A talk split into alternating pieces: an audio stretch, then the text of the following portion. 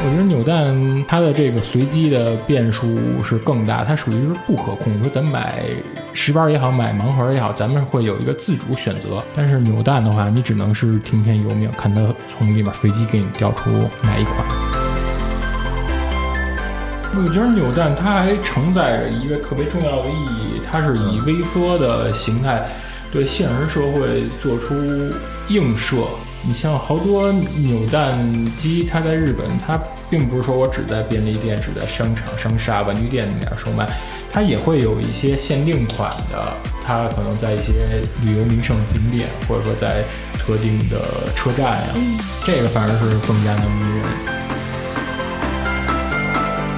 国内的盲盒跟日本的盲盒有一个非常微妙的差异，就在于其实国外的盲盒它为了迭代的长久，它基本上是基于一个固定的素体，然后去印上不同的艺术家的创作的东西或者 IP 的造型。这个形态在一个玩具界的术语叫平台玩具。呃，日本的盲盒像 Bear Brigade、索尼者都是这样的。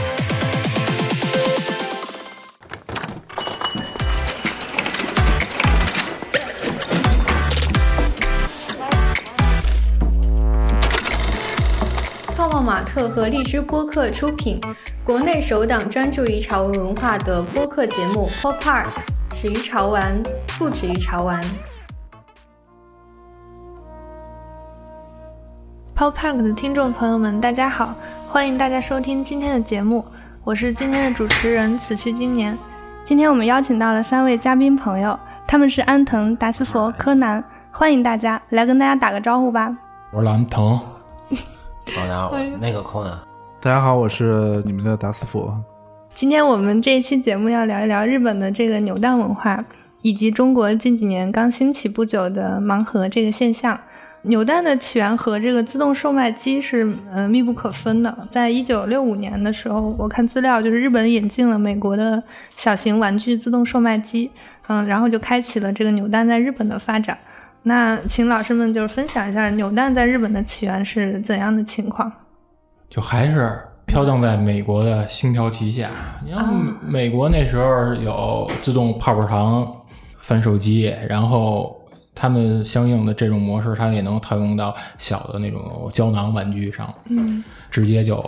同步到。日本了，包括你现在你看，你看日本也算是一个，呃，自动售货机覆盖面积非常庞大的国度嘛。嗯，你感觉那些人都不用跟任何人沟通，吃喝、抽烟、买杂志、文化的吸收全都能够解决了，就投几个硬币，知识付费。然后那个时候，毕竟离咱们这个年代太过于久远。你可能有好多东西，它已经不是说留存于世了，咱没法说做到有迹可循了。你要是找距离咱们现在最近的话，可能也就是八十年代万代出的那套金肉人橡皮。嗯，八十年代的时候算是一个热血系少年漫画横行的时代。呃，日本这个著名漫画杂志《少年跳跃》，他们这个三代目总编。一登场呢，宣扬全都是那种老爷们儿似的硬汉之道，什么北斗神拳、龙珠啊、CT Hunter 什么的，金肉人也不例外。金肉人本身它是一个摔跤题材的一漫画，登场的各种形态的超人也是五花八门，加起来也都是达到好几百种。所以它这种丰富的素材库，它对于生产这种玩具呢，它是有着先天的优势。嗯。所以导致现在呢，好多人可能一提这种橡皮擦规格的玩具呢，脑子里第一时间想的就还都是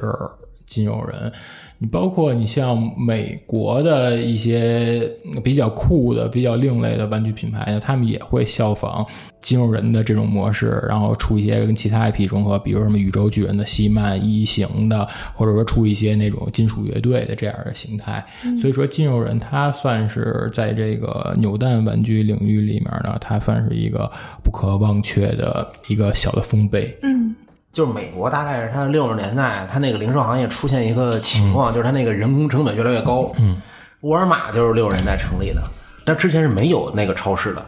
东西都是有一个售货员在那卖。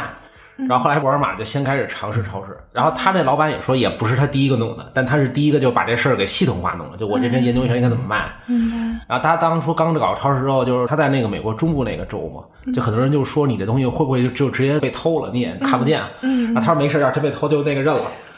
啊，结果就一搞就火了嘛，然后越来越火，越来越火，然后后来就就这么起来了。但他们最开始也是解决，就是他那个人成本太高，特别如果你要做一个非常大的那个购物中心，嗯，就百货商场，那个非常高。对然后他那个什么自动售卖机，其实也是那时候就是很类似那个原因，就是他可能也是解决他那个人工啊，对还有他销售时间问题。然后他也具备这个技术条件。对，然后可能我觉得像扭蛋吧，也是他卖了很多东西之后，他发现这东西好卖，才开始好好做的。啊，我理解是这么个顺序。呃，日本曾有过三次这个扭蛋热潮，大家有没有一些印象比较深的、有代表性的玩具？当然，刚提到的这个金肉人应该是第一次扭蛋热潮的时候的一个轰动的一个产品。后面再看啊，就是九四年的时候，呃，那个时候就是有一些像奥特曼、哥斯拉这样的就出来了。对，因为一到九十年代呢，你的这个玩具开发的工艺也算是日新月异了。嗯，你能够在它的这个低廉的成本之内，你能够把玩具的它的规格再往上提升一下的话，而且你又用的是扭蛋这种廉价的售卖方式，自然而然的话会赢得消费者的格外的好感。再加上九十年代的时候呢，它其他那些。IP 呢也算是一井喷的，其实不光说像里面咱们提到这些偏古早的这些呃特摄系的，它里面也有好多呃机器人题材的呀，什么高达的呀、福音战士啊，各种什么超级系、真实系的，全都汇聚一堂。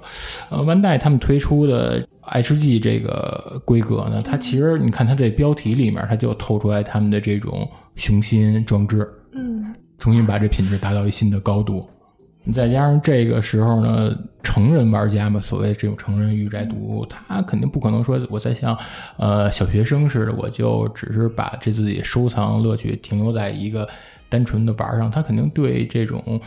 外观呀、它的工艺啊，还有它的玩法上，他肯定会有一个呃更高的追求。嗯，然后这个新形态的扭蛋恰好是满足了他们的需要。哎，我有一个小问题啊，以大人为销售对象的这个涂装人形玩具，那奥特曼在日本当时就已经是一个大人很喜欢的 IP 了。奥特曼它是六十年代的东西，你到九哦十年代的时候，看着他长大人，他已已经经变成了社会的栋梁中坚力量了。嗯啊，有了这些可以支配的这些收入，肯定就是势必要报复性消费嗯啊，抢救童年。就是他像那游戏那抽卡，嗯。基本都是那些呃三十多岁人是抽卡的，就是他从金额上是绝对主力，哦，就他可能一个人能比那二十多岁小孩他能可以顶十个，是的，而且特别是他其实没有多少时间玩，但是他非常想抽，哦，而且他这个收集意念是非常非常强的。对对。得有的拥有，现在那个卡牌也进入中国了，我在有的商场有嗯看到，就是那个集卡的一个自动的售卖机。我当时就觉得有些玩具吧，它可能就是从什么食玩啊、那个文具这些开始，嗯就它的那个使用频率非常高，东西很便宜，商家是最爱在那个什么包装啊、趣味性上下功夫的。嗯嗯然后当他弄弄了，他发现这东西其实这个你不再需要是个文具了，也不再需要是个吃的了，嗯嗯嗯你就是个那个玩具就很好。对对对，所以他专门就开始弄那个东西。我觉得起源金牛人橡皮擦，红色、绿色、米色的也没法动。但是我觉得扭蛋它跟食玩不太一样的是，说在你等待的这个过程的时候，你有一个是食玩所不具备的快感。你像食玩，它的这个日文的原名，它实际取的是一个拟声词。我拧这个扭蛋旋钮，它有一咔嚓的声儿。嗯。它落下的时候还有一个下沉的砰的声儿，嗯。所以它把这两个拟声词给合一起，嗯。它等于算是确定了扭蛋的它的这个称谓。我觉得扭蛋它的这个随机的变数是更大，它属于是不可控。你说咱买十包也好，买盲盒也好，咱们会有一个自主选择，我指哪盒，指哪个包装，我就确定我要哪个包装。嗯但是扭蛋的话，你只能是听天由命，看它从里面随机给你调出哪一款。那除了万代的话，日本的扭蛋市场还有哪些参与的厂商？那太多了，你比如说你喜欢脱力系搞怪的，那就奇谭；然后你要是喜欢偏自然、风土人情、科技感的，那你就追海洋堂；你要是喜欢文艺风的，就追 Ken Elephant。嗯。然后这几年也有一些新的小社加入，我有一挺喜欢叫 Queerly，那个算是一个新的一个小的扭蛋的厂牌吧。嗯，它那个主要是什么样的形象？你像 Queerly 他们的东西呢，它是掀起了社交热潮、社交话题。因为我平时老上上 Twitter 嘛，我看 Twitter 他们 Queerly 出了一个小猫笔架，就是它形态就是一小猫，嗯，就摆一个托举东西那样的我的。知道那个，然后那笔架其实它就是一模，它给你根据涂装区分开，有什么奶牛猫、三花猫、大白猫什么的。但是它这个派生的玩法啊就真的是意想不到。比如说传统玩法，你就是拿这个猫拖一个圆珠笔，拖一铅笔，嗯，然后还有的人玩的比较混，让小猫拖一个托米卡的那合金车，小猫一下就变成了一个大力士，然后大家纷纷就在这个社交话题这个 tag 下上传自己的不同的搭配玩法。我觉得这个反而特别有意思，它的延展性非常的强。你当一个文具辅助的支架也成，你当一个其他文具的呃台座也没问题。柯南老师有没有了解？手买啊，像扭蛋呢，它作为这个，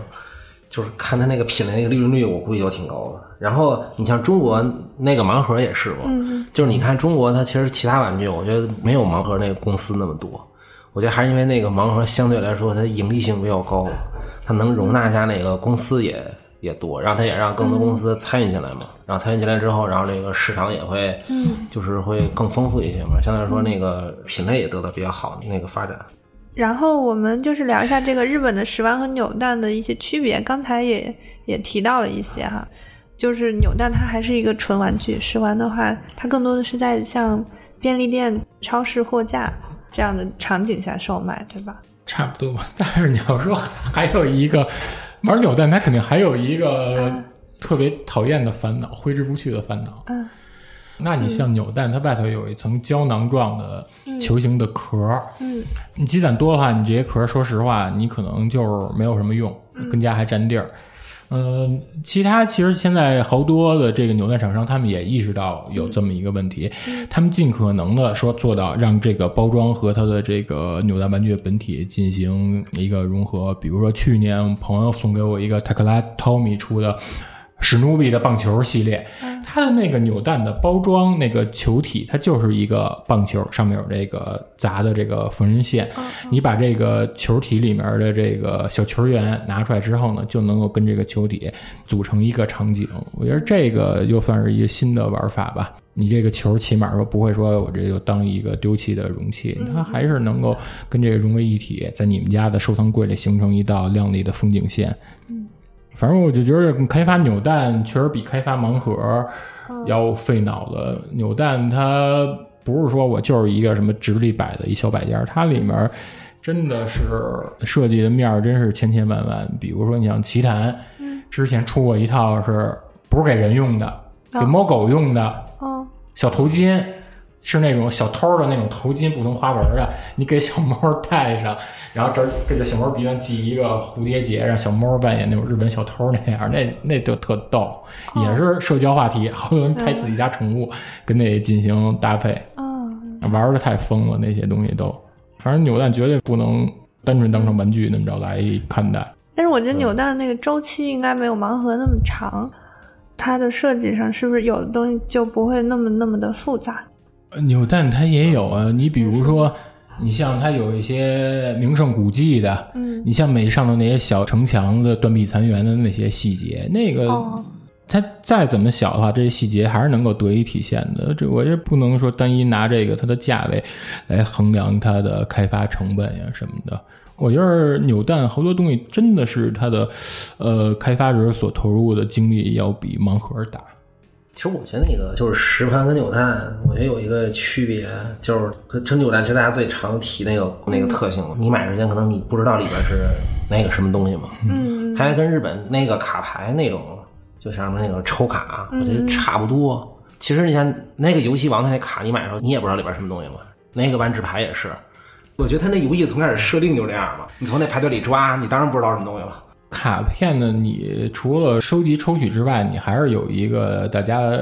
社交竞技的这么一个作用。其他这些扭蛋呢，你可能就还是自己摆着赏心悦目一下，嗯，就跟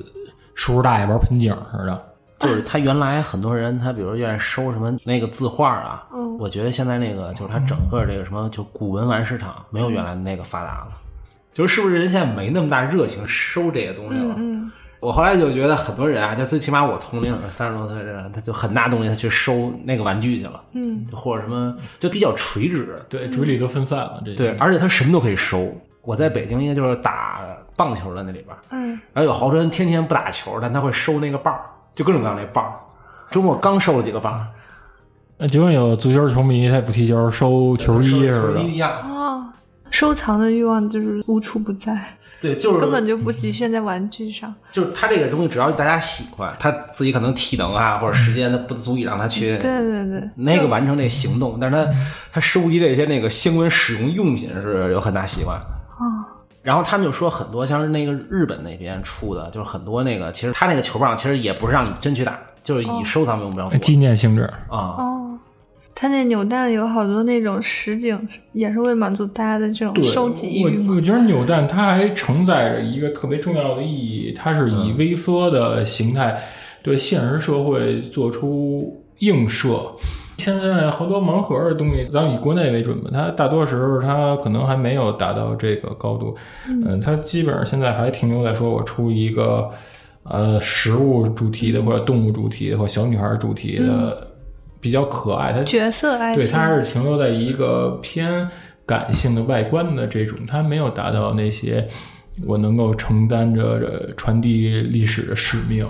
嗯嗯你像好多扭蛋机，它在日本，它并不是说我只在便利店、只在商场、商厦、玩具店那样售卖，它也会有一些限定款的，它可能在一些旅游名胜景点，或者说在特定的车站呀，嗯这个反而是更加的迷人。我就补充一个事儿，就我觉得那个收藏本身它就是跟那个游戏差不多。我那时候看游戏好像就发现一个事儿，就很多这个东西它不是那个游戏，但它可能那个玩起来它可能比很多那游戏还让人惨。就是像那个我们门口那大爷，好多人就拼微信走那数量那个步数，嗯他发现今天落后了，然后可能还差几步能追上，下来他又走半天。我觉得微信搞那功能绝对开始不是说一个那游戏让你去玩了，但很多人就生给开发成那个游戏了。经济性，对对，我觉得收藏有种特点，就他这目标不一定是那游戏啊。对，但是他自己给自己设定了一个目标。对，比如说，比如说他自己对他每天有一个什么新发现，或者说他自己可能跟别人可以拼一下，也是那个一种那那个社交方式，跟安藤老师说的一样。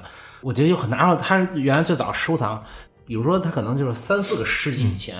他收藏的东西实际上是一些就极少数一些人他能掌握，比如社会上上流人士啊，或者皇室成员。嗯嗯但我觉得他就最近十年二十年吧，他就收藏那种东西，他其实成为一个很大众的事儿。你像原来日本，我刚才看机器猫那康复收那瓶盖儿嘛，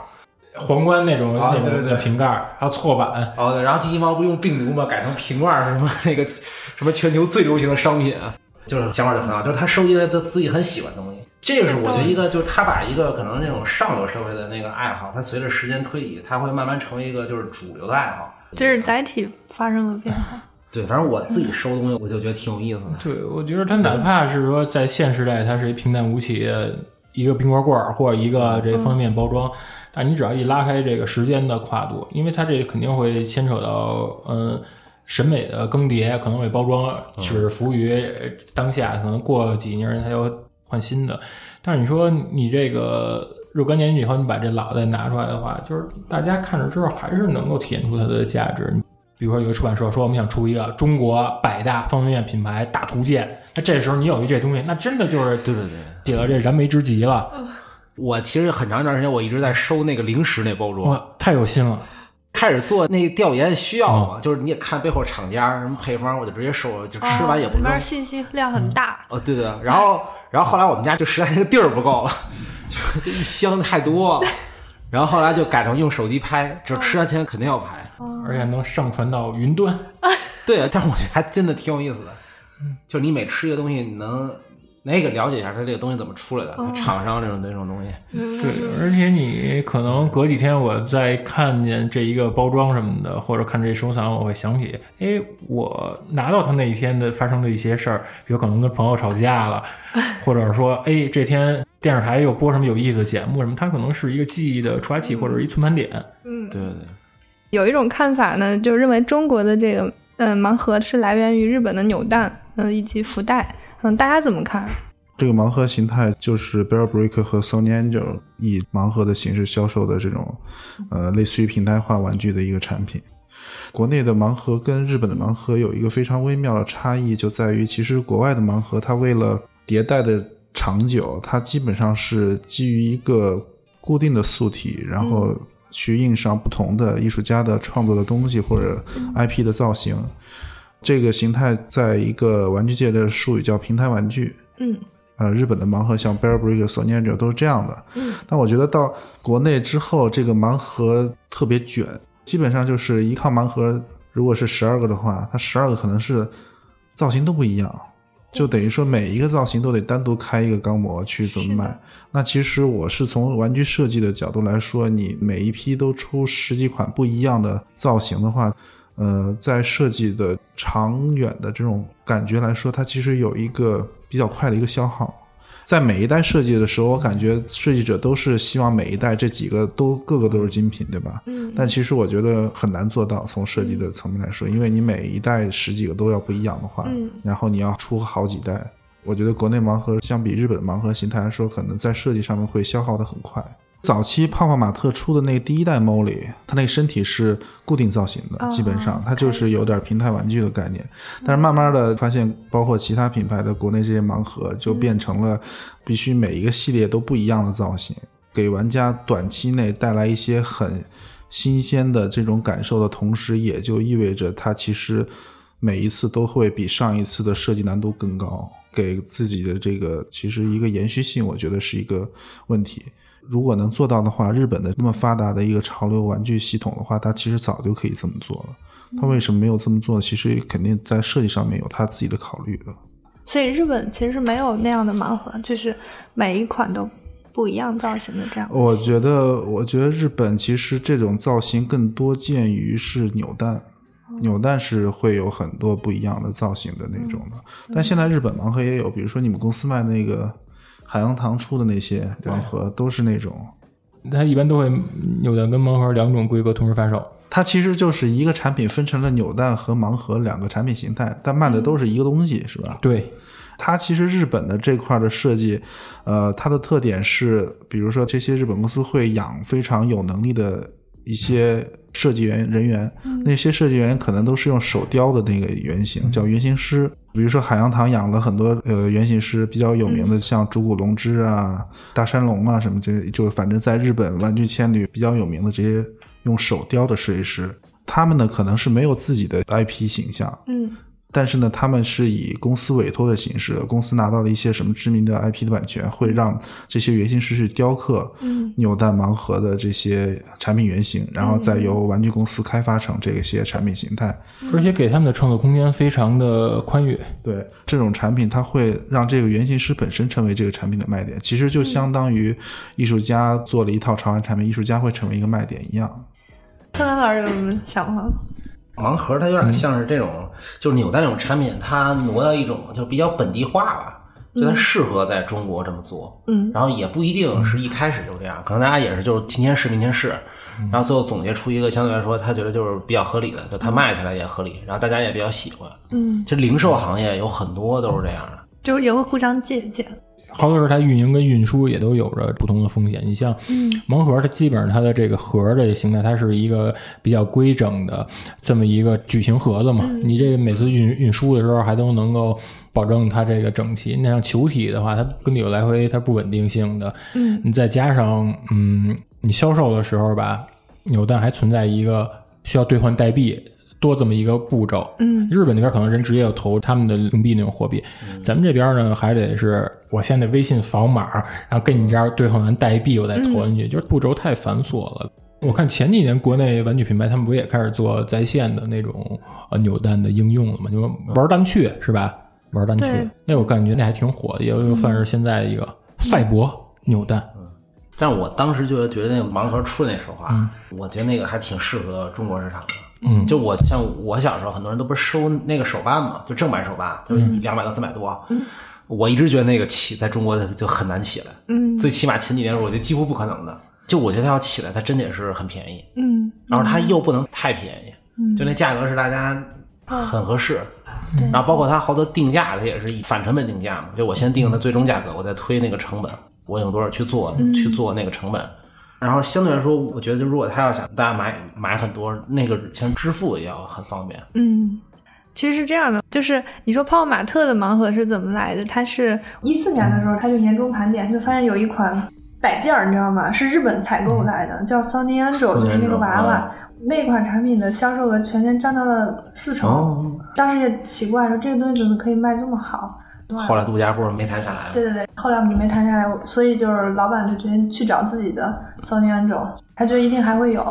所以后来就发现了 Molly。我觉得他产品设计还挺好，就是他那个不就是包装啊，那个流通挺合理的。然后我觉得这几年那个像移动支付啊、移动互联网起来，就能让那个做零售行业的人啊，特别是你们老板这样的，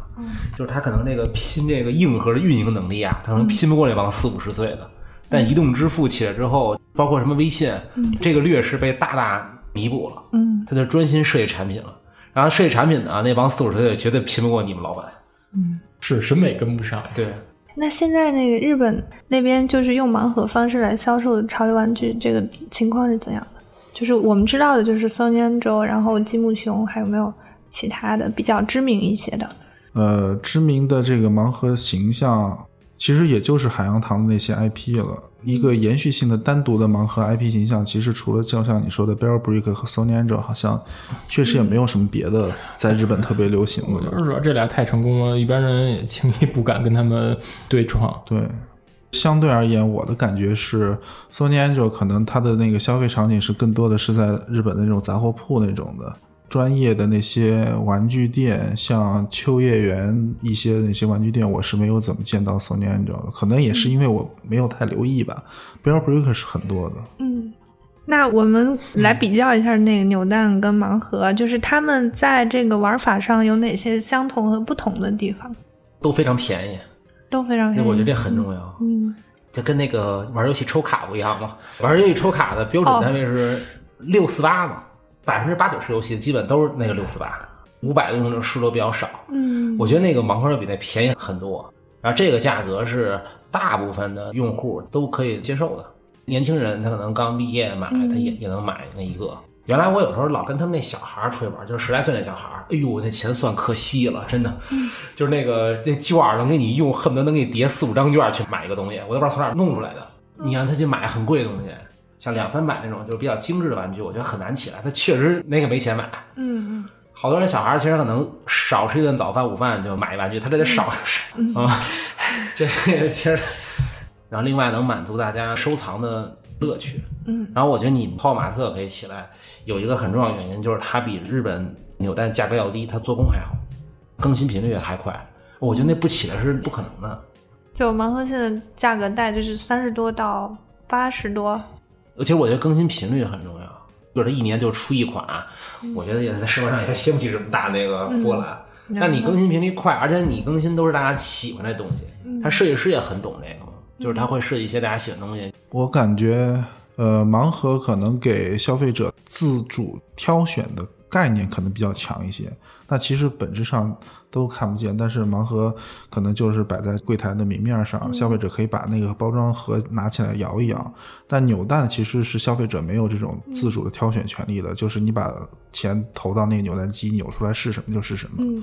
还有陈列是吧？对对对，它里面有一个特别微妙的感觉，就是好像盲盒会让玩家更有一些消费的欲望。我至少有一个这个摇盒的过程，但扭蛋就是属于，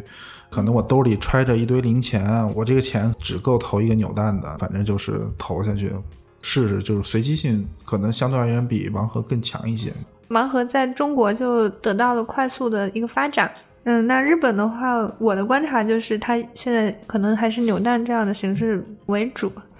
带有抽的这种形式，盲盒没有占据一个主流，造成这个差别的这个原因，大家会觉得在哪里？我觉得可能还是跟他们那边人的生活方式有关吧，因为你看日本人基本上他是挺有那种疏离感的，他不是说，呃，人跟人之间保持过密、过于紧凑的这种社会关系哈，感觉就是工作就也就是工作，结束之后可能大多时间还是愿意回到自己一个独处的状态吧。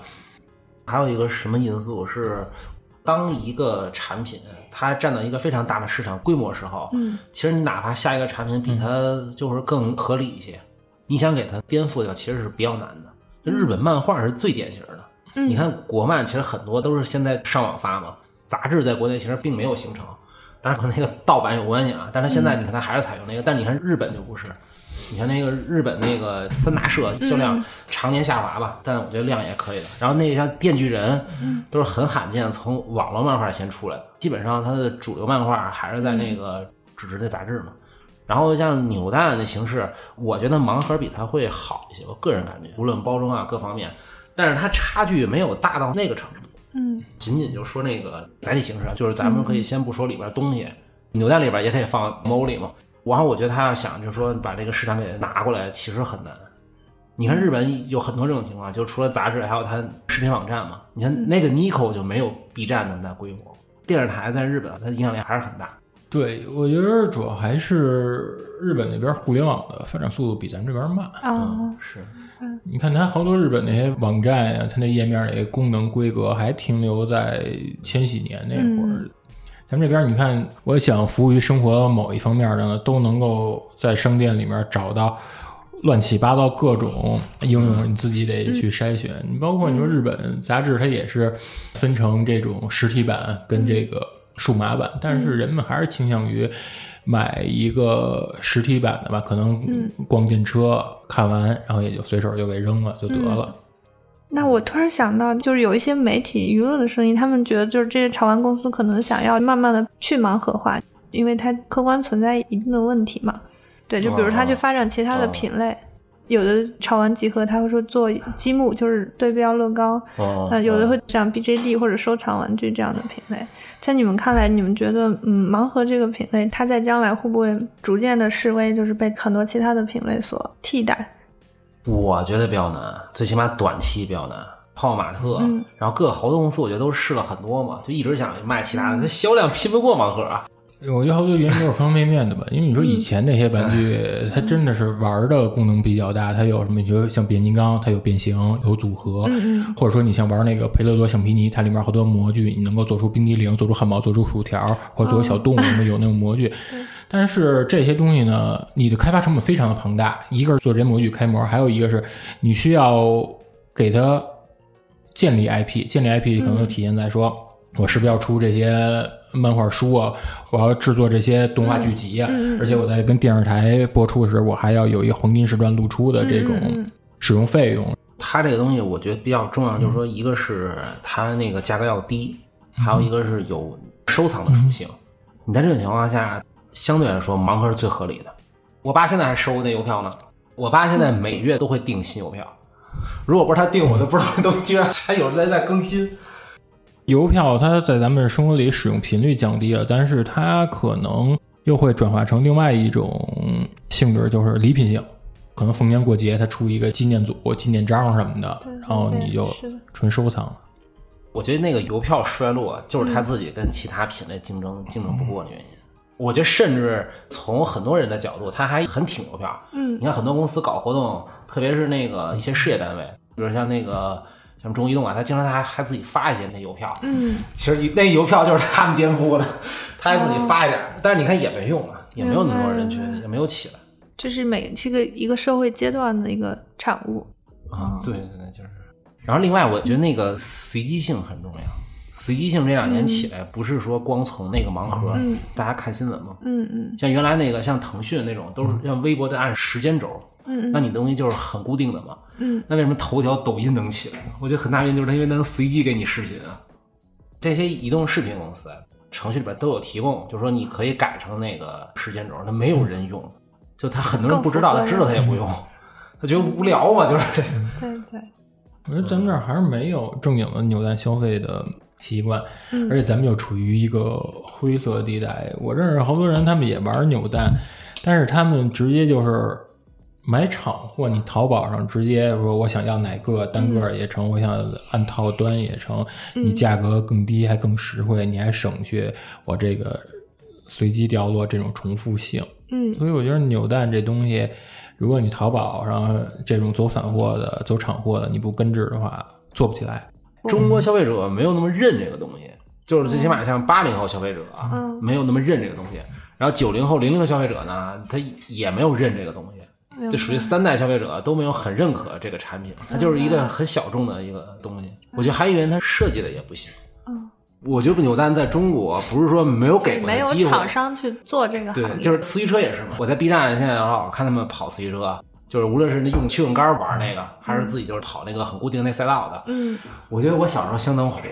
但现在也没事儿了。玩具这个东西，它历史上就是一个不断出新品来，然后不断淘汰。嗯嗯我觉得现在可能很多媒体啊，或者一些他不太玩儿这东西人啊，就是他可能有的时候相对来说，他看到一个东西被淘汰了，我觉得他其实可以更多去看看那个他被淘汰的那原因。他们有的视角是觉得就就没有这机会，或者是我觉得不是，我觉得有时候是他是很自然被淘汰，很长时间。嗯，就可能也是很多厂商参与，大家都给他供货，但是你给他供货，厂商不好卖，这些公司就死了。嗯然后选择好品类玩具那些公司活的越越来越大，反正但是有一些品类它就是会长青，我有一些朋友就是他会收高达，嗯，包括就是我认识就我们班的一个富二代，他那高达是论那个小对手，那也当然他们家那地儿比较大嘛，偶尔会碰上这种。哦，一个学校里边只有一小撮人在玩那个，